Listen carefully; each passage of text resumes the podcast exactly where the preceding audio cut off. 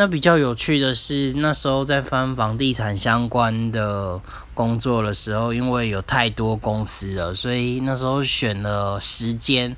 然后翻了二十张塔罗牌，然后在那边选。现在想想还蛮好笑，蛮有趣。那当然那时候翻的第一个志愿，你条那时候我的条件不符合就没有去，我就去了第二个志愿，就现在的公司。